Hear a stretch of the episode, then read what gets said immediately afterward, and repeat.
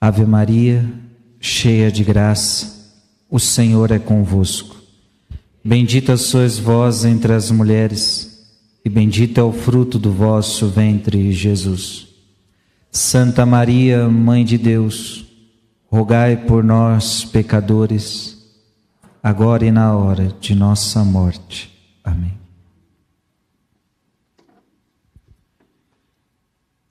Diante dessa palavra, eu gostaria que você prestasse muito atenção, porque nós vamos falar nesta homilia da importância da igreja. E a igreja, como é obra de Deus, a igreja é obra de Deus, ela vai ser perseguida, tanto pelos homens, mas quanto pelos, pelo demônio. E a Bíblia está deixando isso muito claro hoje. Tu és Pedro, e sobre você eu vou construir a minha igreja. Então a igreja é muito mais do que uma parede. Se todas as igrejas do mundo inteiro fossem queimadas, destruídas, e não sobrasse uma só igreja, isso não significa que a igreja acabou. Igreja não é, não é parede. É claro que o templo, o templo é importante para nós. O templo é sagrado para nós. Nós devemos cuidar, nós devemos reverenciar e nós devemos ir ao templo, como vocês estão fazendo hoje aqui. Mas a igreja somos nós. Um povo que se reúne em nome do Senhor numa única fé, num único batismo. Como diz a palavra de Deus, há uma só fé, há um só batismo, há um só Senhor. É nesta fé que se forma a igreja. Qual é, portanto, o fundamento da igreja? Aonde que a igreja se fundamenta? Qual é o nosso fundamento? Até veja bem, qualquer edifício que não tiver bem alicerçado, ele pode cair. Se vier uma tempestade, se vier um vento muito forte, se vier algo que abale essa estrutura, se não tiver um fundamento sólido, esta casa pode cair, o prédio pode cair, uma ponte pode cair. Isso a gente já viu tantas vezes. A nossa igreja católica tem mais de dois mil anos de história. Nós estamos lendo hoje um texto bíblico que Jesus falou para Pedro há mais de dois mil anos, e há mais de dois mil anos nós estamos aqui. A igreja já passou por bocados, a igreja já passou por diversas perseguições, inclusive de grandes imperadores. Nunca o mundo viu um império mais poderoso do que o Império Romano. Um império forte, que tentou destruir de qualquer jeito a igreja. Só que o que, que aconteceu? O Império Romano caiu e a igreja continua até hoje. O maior império que já existiu tentou destruir a igreja. E como é que tentaram destruir a igreja? Matando cristãos. Vamos matar este povo, que aí a gente acaba com a igreja, mas não conseguia. Porque os cristãos brotam. Você mata um, converte dez. Como dizia Tertuliano, o sangue de um Marte é semente para um novo cristão. Então você matava um, convertia dez. Você não consegui, eles não conseguiram destruir a fé. Então, o, qual é a resposta para a igreja persistir? Qual é a resposta para a igreja estar viva? Qual é, igreja, qual, é, qual, é o, qual é o fundamento para a igreja estar de pé até os dias de hoje? O fundamento da igreja é Jesus. 1 Coríntios 3, 11. Preste atenção nessa palavra. Quanto ao fundamento, ninguém pode pôr outro diverso daquele que já foi posto. Quanto ao fundamento, ninguém pode pôr outro diverso daquele que foi posto. Paulo está dizendo: ninguém pode colocar outro fundamento senão aquele que já foi posto. E qual é? Jesus Cristo. 1 Coríntios capítulo 3, versículo 11. Paulo está dizendo: o fundamento da igreja é Jesus. Ninguém pode colocar outro fundamento, não há outro fundamento. O fundamento da igreja é Jesus Cristo. Efésios capítulo 2, versículo 20. Edificado sobre o fundamento dos apóstolos e profetas, tendo por pedra angular o próprio Jesus Cristo. Então, Paulo, agora no, aos Efésios, vai dizer que sim, os apóstolos são os fundamentos. Viemos dos fundamentos dos apóstolos, a nossa igreja foi fundamentada sobre os apóstolos, sobre os profetas, sim, mas a pedra angular não é apóstolo,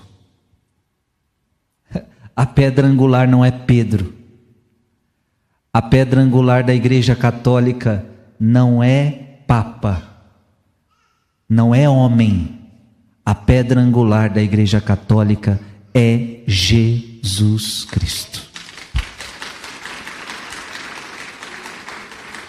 Pode aplaudir sua igreja, pode aplaudir sua igreja.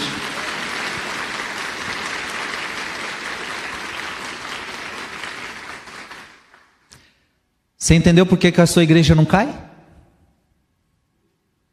A tua igreja não cai, porque o fundamento é Jesus. Eu não estou, ei, com toda honra, bata no peito e pode dizer: você está numa igreja que não foi fundada por homem, você está numa igreja que foi fundada por Jesus Cristo.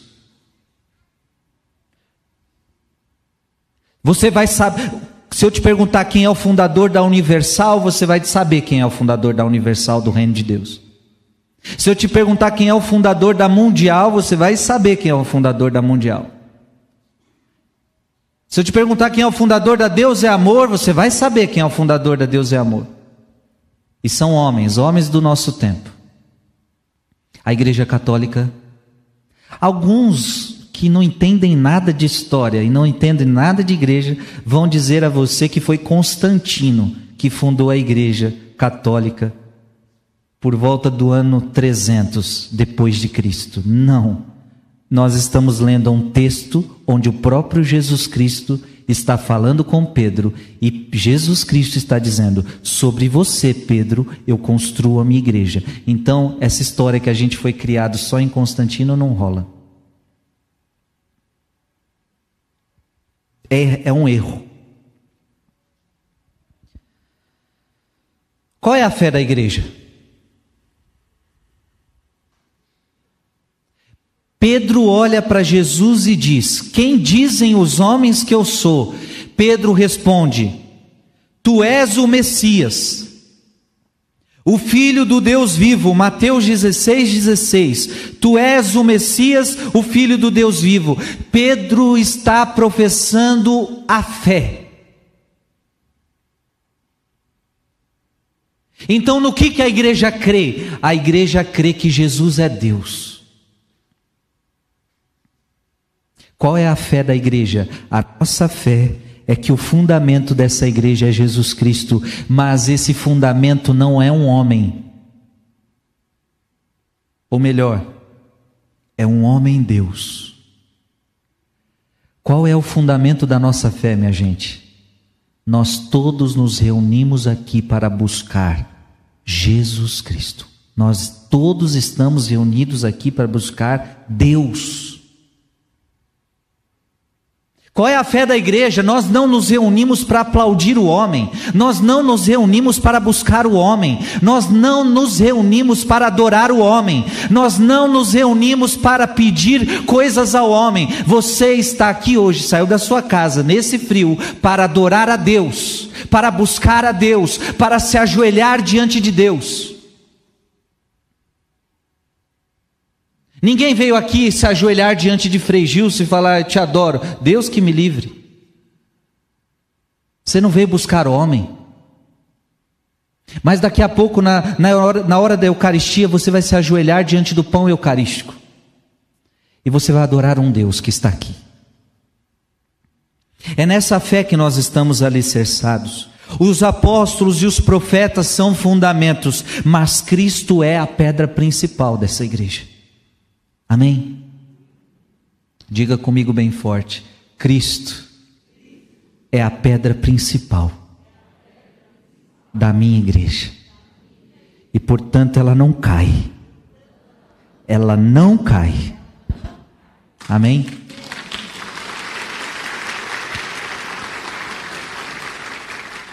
Jesus quis uma igreja. Tu és Pedro, sobre esta pedra eu construirei minha igreja. Jesus quer construir uma igreja. Sobre Pedro, sobre os apóstolos ela é fundada.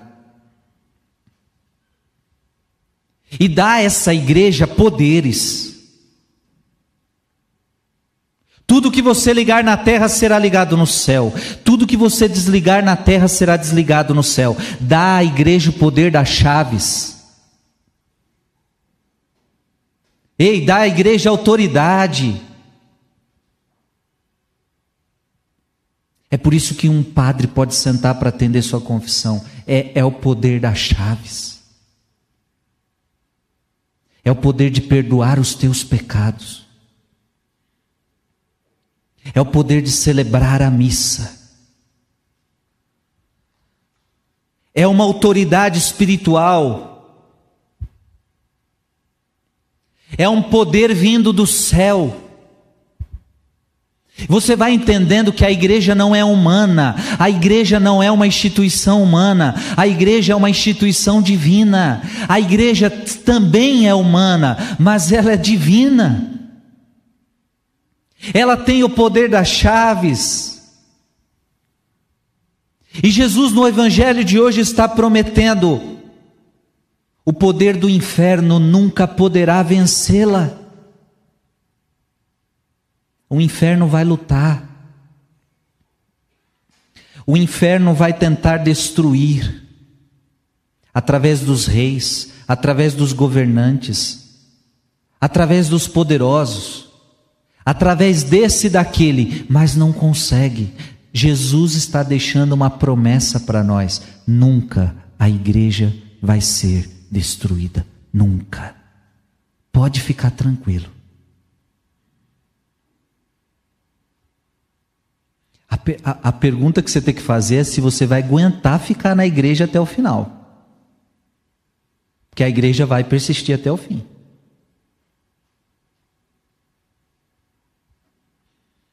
Porque tem muita gente que abandona a igreja.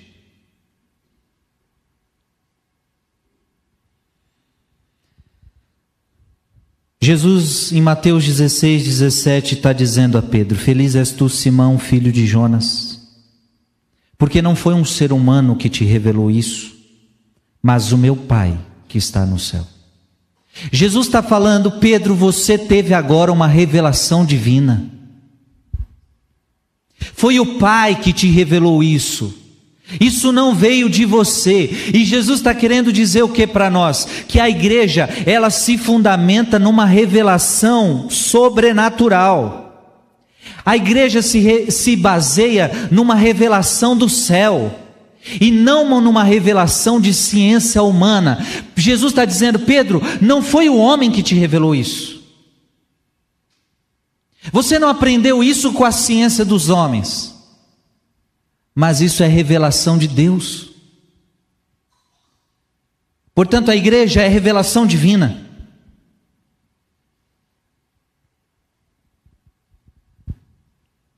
E é claro, precisamos de um ato de fé. A partir do momento que Deus revela algo para nós, e este algo é, é algo do céu, nós só vamos dar resposta mediante um ato de fé porque é tão grande. São mistérios tão grandes que eu só com a fé eu vou conseguir responder. Sem a fé, eu não consigo dar minha resposta.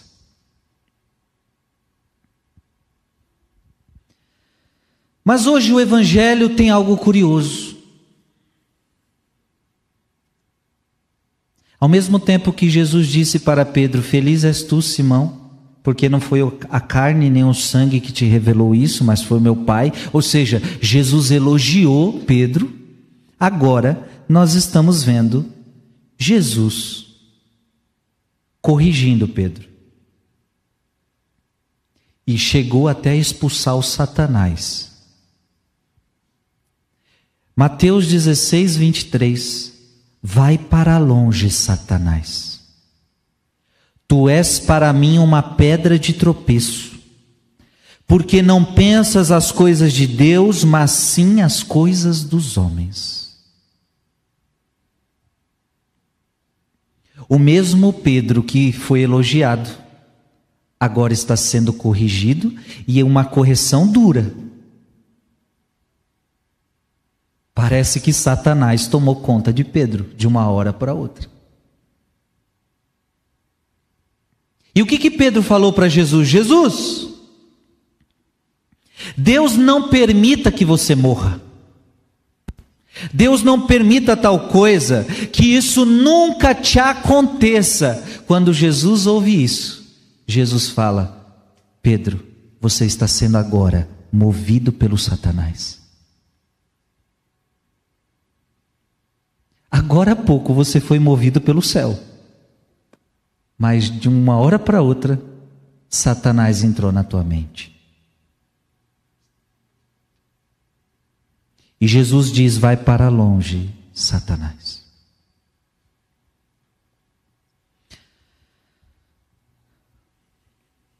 O que, que nós estamos vendo aqui, gente? Um pensamento contrário. Preste atenção, um pensamento contrário. Um pensamento que não agrada a Deus. Um pensamento que parece até bonitinho. Não, Senhor, nada vai te acontecer de mal, o Senhor não vai morrer. Um pensamento contrário é uma pedra de tropeço para a igreja. Eu quero dizer a você com muita tristeza no coração: Satanás. Escuta o que eu estou dizendo: Satanás, ele tenta constantemente colocar pensamentos que não vêm de Deus dentro da própria igreja.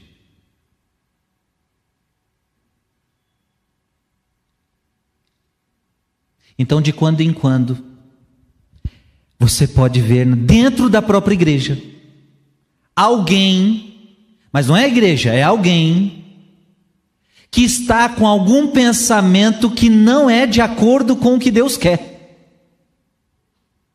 Dá para entender sim ou não? Então, isso é muito comum. De repente você ouve um padre falando asneira por aí. De repente você ouve padre, padre que estudou, padre que conhece a Bíblia. Só que de repente um padre falando besteira. E quando eu falo besteira, é porque ele está falando alguma coisa que não condiz com a igreja, não condiz com o magistério, não condiz, não condiz com, com, com a tradição da igreja, não condiz com o catecismo da igreja católica, e muitos estão dentro da igreja com o pensamento de Satanás, e que se Jesus estivesse na frente desses padres, ou de qualquer outra pessoa, Jesus diria: vai para longe, Satanás.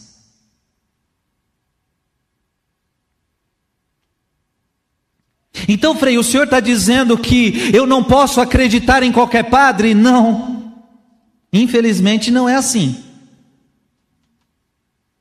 Graças a Deus não é a maioria também. Graças a Deus a maioria são padres bons. Mas hoje você tem que estar esperto.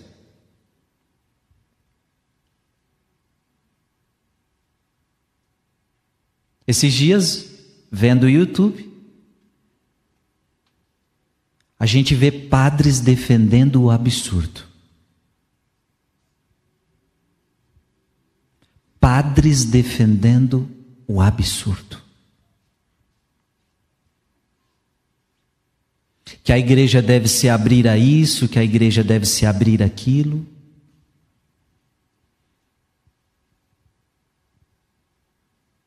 E a coisa está ficando séria. Só que aí eu tenho que ter discernimento. Você está entendendo? Você tem que ter discernimento, porque é possível que um homem dentro da igreja também, veja, dentro da igreja então nós temos os dois lados. Nós temos homens de Deus que são movidos pelo céu, então você vai encontrar muitos padres, você vai encontrar muitos homens de Deus que são movidos por Deus, pregam conforme a revelação, então, você vai encontrar muita gente boa dentro da igreja, e graças a Deus nós temos muitos padres bons, muitos bispos bons. Nossa, está cheio. E aí você olha a pregação, está de acordo com a tradição, está de acordo com o magistério, está de acordo com a Bíblia, está de acordo com o catecismo, e aí você olha a pregação do padre, você olha a pregação do bispo, e você diz: um homem cheio do Espírito Santo, isso não vem dele, isso só pode ter vindo do céu, para este homem falar tudo isso. Agora tem um ou outro que pode abrir a boca e logo você fala: não é Deus que está movendo este homem, é Satanás.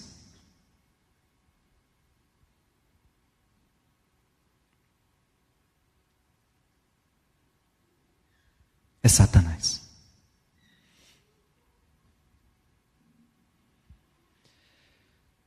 Porque o homem, quando ele começa a afrontar, afrontar a doutrina da igreja de mais de dois mil anos, quando um homem começa a afrontar a Bíblia, por exemplo, vou te dar um exemplo. A Bíblia diz que o casamento só pode acontecer entre um homem e uma mulher. Isso está na Bíblia. Quem definiu isso foi Gênesis Logo no princípio, Deus criou homem e mulher, e os dois se tornariam uma só carne, homem e mulher, e depois vem Jesus em Mateus 19 falando a mesma coisa. O que Deus uniu, o homem não separe. Casamento é entre homem e mulher. Aí tem padre que está me defendendo que pode, pode abençoar uma outra relação entre um homem com um homem. Padre defendendo isso. Se o mundo fala isso para a gente, ok. O mundo não crê em Deus, o mundo não acredita, o mundo não entende nada da nossa fé. Agora, um padre. A gente tem que olhar para esse padre, me desculpe, dizer: sai para lá, Satanás. Eu estou dando um exemplo.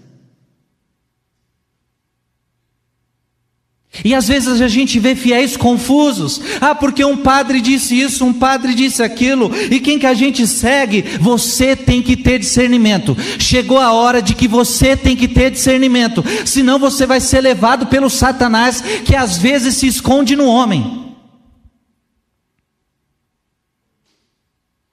Tá dando para entender? Chegou a hora de você ter discernimento. Chegou a hora. E como é que você vai ter discernimento? Se você lesse mais a Bíblia se você lesse mais o catecismo da Igreja Católica, se você estudasse mais a sua fé, se você tirasse as suas dúvidas com bons sacerdotes. Agora, se você não estuda, se você não lê, aí você vai ser, você fica fácil de, de ser, de, de essas pessoas te levarem ao tropeço. Porque olha o que, que Jesus fala para Pedro: tu és, tu és para mim pedra de tropeço. Um mau padre é pedra de tropeço para alguém.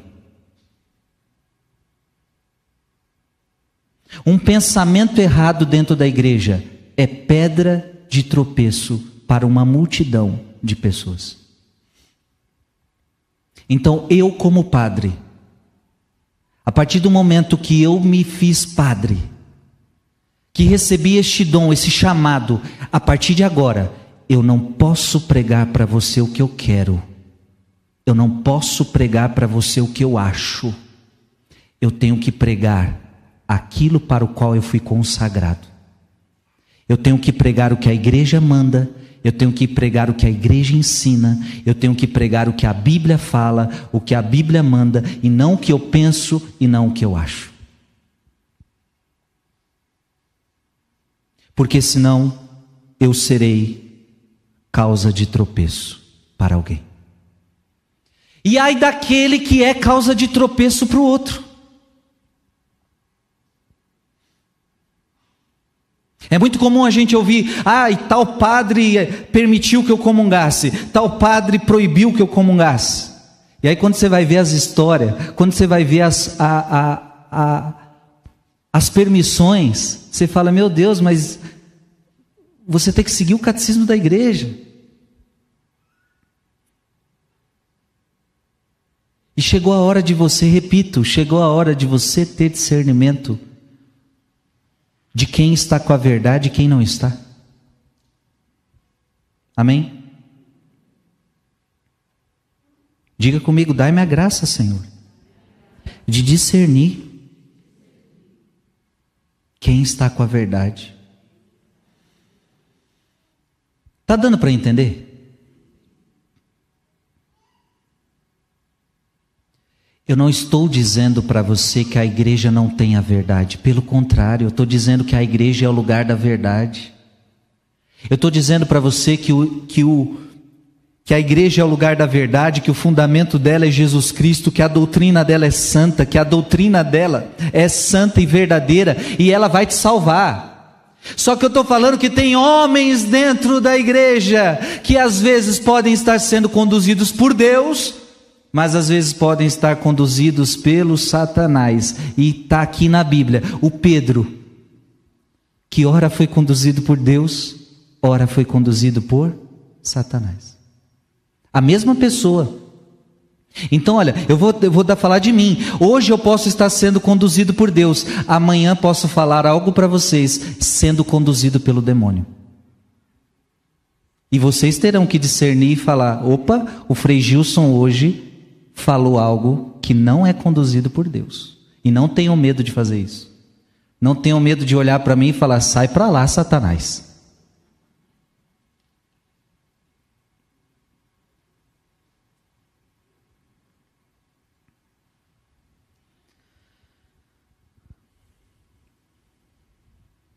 Um pensamento contrário a Deus sempre é pedra de tropeço.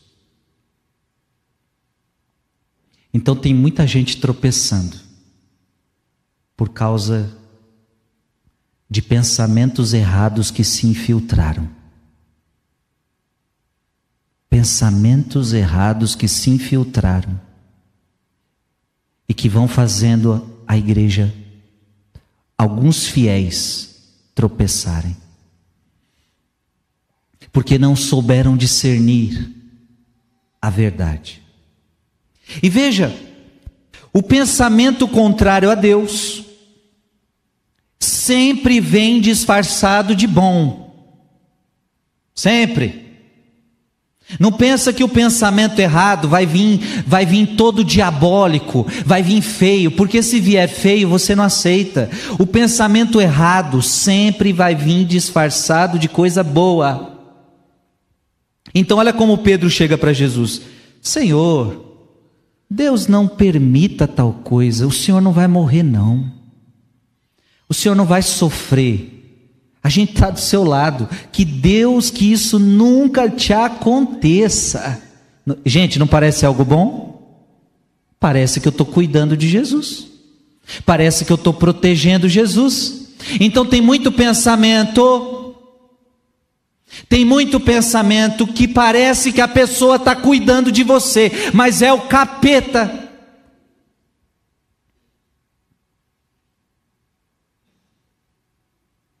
Porque o que cura você não é a mentira do diabo. O que cura você é a verdade de Deus, por mais que doa, por mais que machuque. É a verdade que liberta você. Sim ou não? O que, que você prefere? Uma verdade que, te, que dói, mas te salva e te leva para o céu? Ou uma mentira que te deixa bem nesta terra e depois você queima no inferno? Esses dias eu atendi uma mulher que eu achei lindo.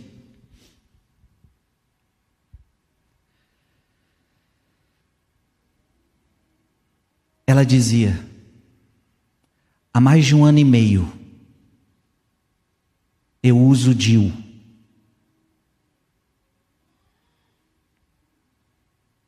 E através da sua pregação, através da pregação de outro padre, padres que falam a verdade, eu descobri que usar DIU é errado. Que usar DIU é pecado. É abortivo. E eu achei que aquela mulher ia brigar comigo. E ela disse: Eu quero lhe agradecer. Porque eu, depois de um ano e meio, eu, tô, eu, vou, eu vou hoje tirar o DIU.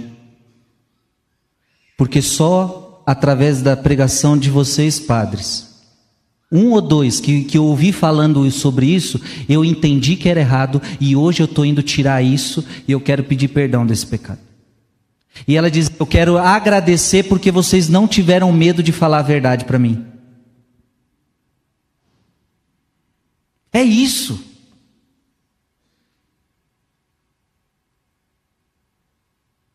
Por um bando de católico, a gente leva xingamento quando a gente fala a verdade.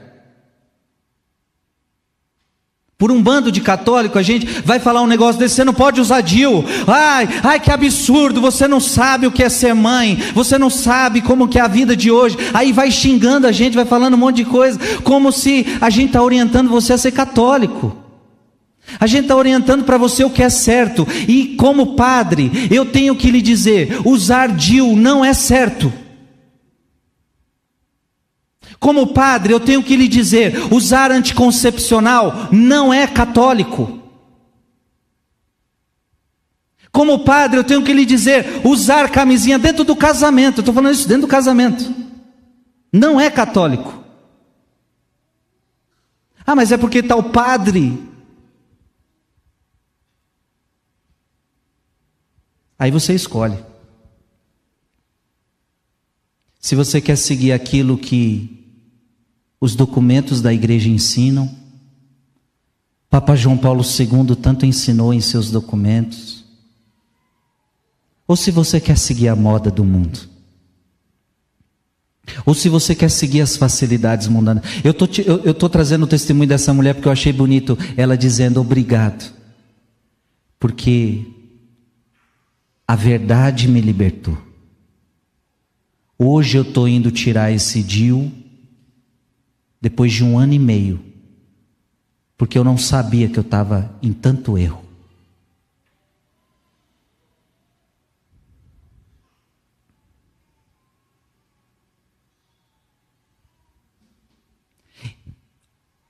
O pensamento errado, ele sempre vem mesclado de parece que é bom. Ah, mas é para cuidar da mulher, é para cuidar de você. Ah, é para cuidar da sua saúde. Ah, é porque se você tiver, vai, vai trazer outros problemas. E parece que é tudo bonzinho, mas não é. Tem coisas que não é. Tá dando para entender sim ou não?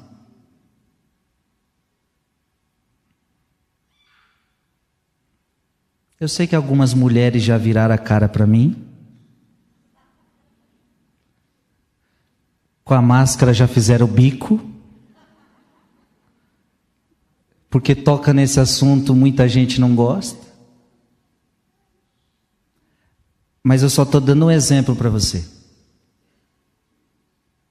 Ou você segue a verdade de Deus, ou você segue a mentira de Satanás.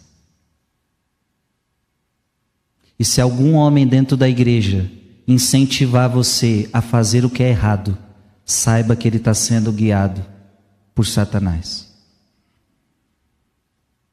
Então, cuidado para você não, não, não se defender dizendo assim, não, mas comigo está tudo certo. Eu estou fazendo a coisa errada, mas eu tenho um padre que me protege. Cuidado. Porque atrás desse padre, ou na frente, pode ser quem? Satanás. Porque Deus nunca vai defender o erro. Agora é claro, cada caso é cada caso. Eu estou tratando até de um assunto meio polêmico e complicado. Vale a pena você abrir sua vida para um bom sacerdote, para que ele te oriente e entenda o seu caso. Cada caso é cada caso. Para terminar, como discernir, Frei, o pensamento infiltrado de Satanás? Como é que eu vou discernir? Como é que eu vou saber se é o pensamento de Satanás ou não? Eu já disse, primeiro você tem que conhecer Bíblia. Você tem que conhecer Bíblia, você tem que conhecer catecismo da Igreja Católica, você tem que estudar.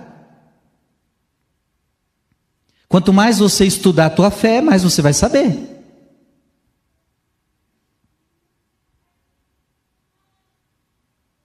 Eu me lembro quando jovem, eu não vou nem falar o nome do, do padre nem do livro, mas eu me lembro que quando jovem,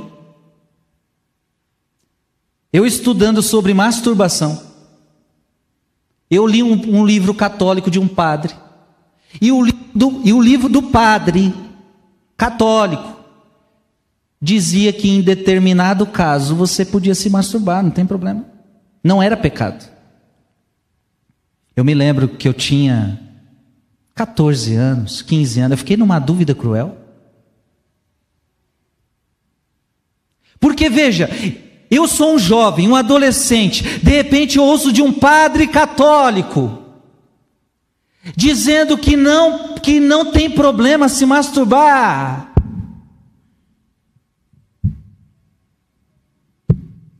Eu pergunto para você, esse padre estava sendo movido por quem nesta hora? Nesta hora.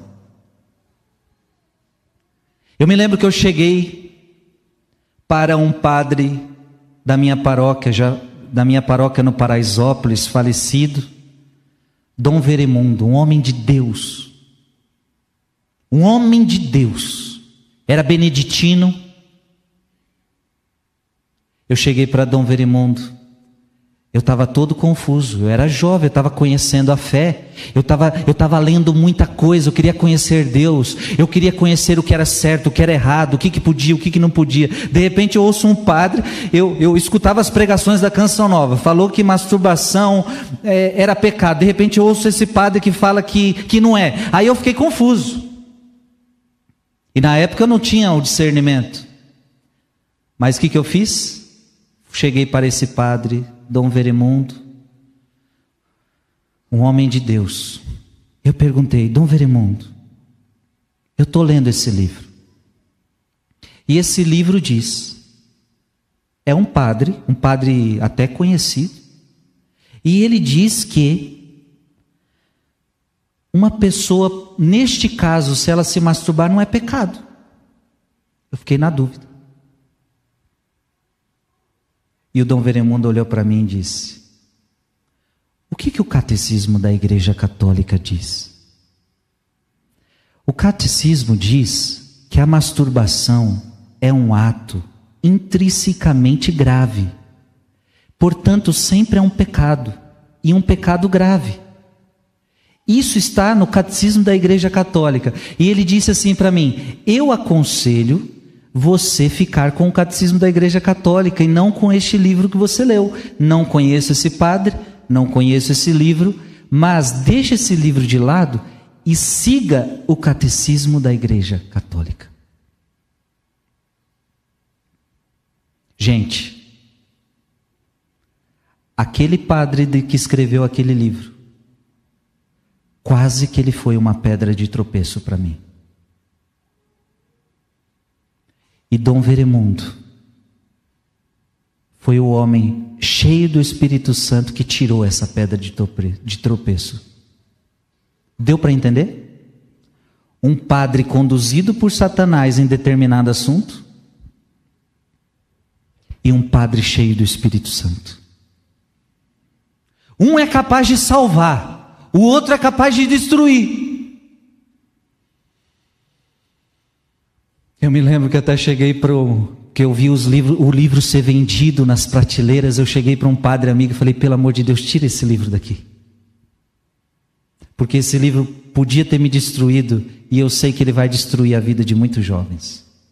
E detalhe, detalhe, o livro inteiro era bom, o livro inteiro era bom, tudo era bom no livro, tudo, sabe, tudo, tudo perfeito. Era uma página que era desgraçada. Então é como se é, é, esse padre era tipo Pedro, ele veio cheio do Espírito Santo, tudo certinho, tudo bonitinho. Chegou uma hora que o Satanás entrou e falou: masturbação não é pecado, não. Nesse caso, não. Lasco.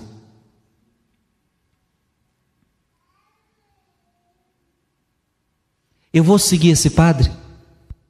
Sim ou não? Não. Pode ser padre pode ser bispo, pode ser o papa, nem o papa pode me obrigar a pecar.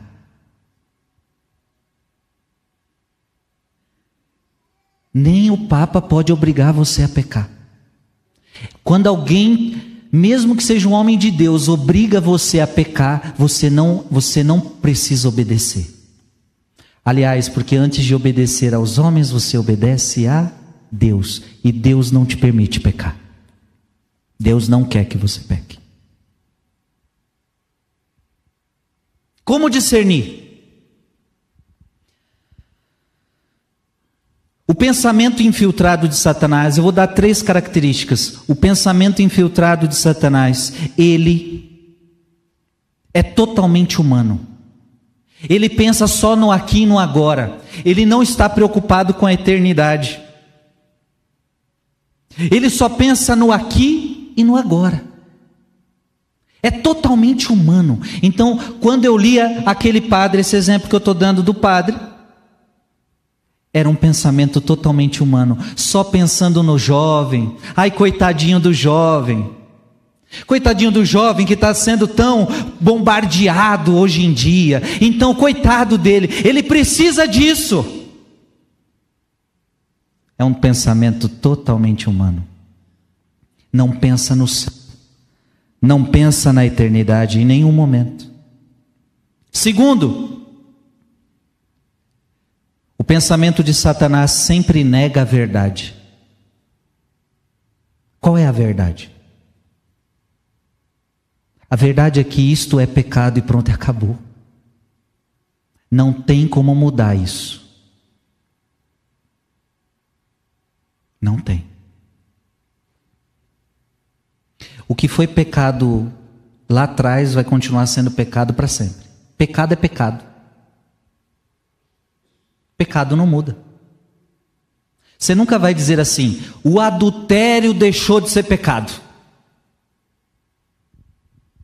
A partir de agora, os casais podem adulterar à vontade. Por quê? Porque Deus baixou um decreto aí que parou de ser pecado. Isso vai um dia acontecer?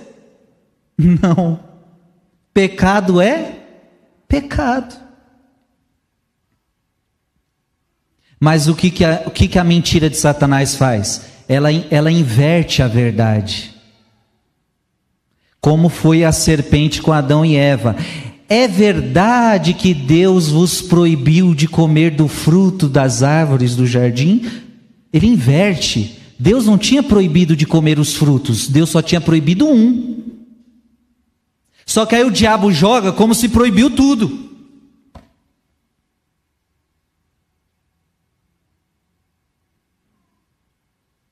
Então, o diabo é terrível, o diabo é mentiroso. Gente, aprende isso. O diabo é pai da mentira. Para ele fazer você cair no pecado, ele engana você, ele mente para você. E a gente é tão sonso. Igual Adão e Eva, nós é sonso, nós cai na mentira dele. Tanto é que você vai lá no confessionário. A gente cai na mentira desse desse coisa ruim.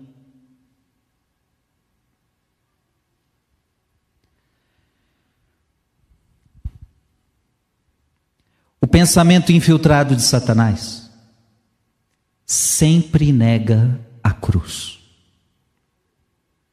Sempre, sempre nega, nega a cruz visa sempre a facilidade e o bem-estar. Olha o que, que Pedro está propondo para Jesus. O que, que Pedro está fazendo? Negue a cruz, Jesus.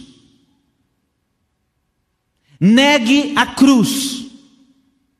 Porque você não precisa sofrer. Cuidado, filho, que a maior artimanha que Satanás está colocando no mundo moderno é o bem-estar O importante é você se sentir bem. Só que, para viver a verdade de Jesus Cristo, eu não tenho que estar preocupado com o meu bem-estar.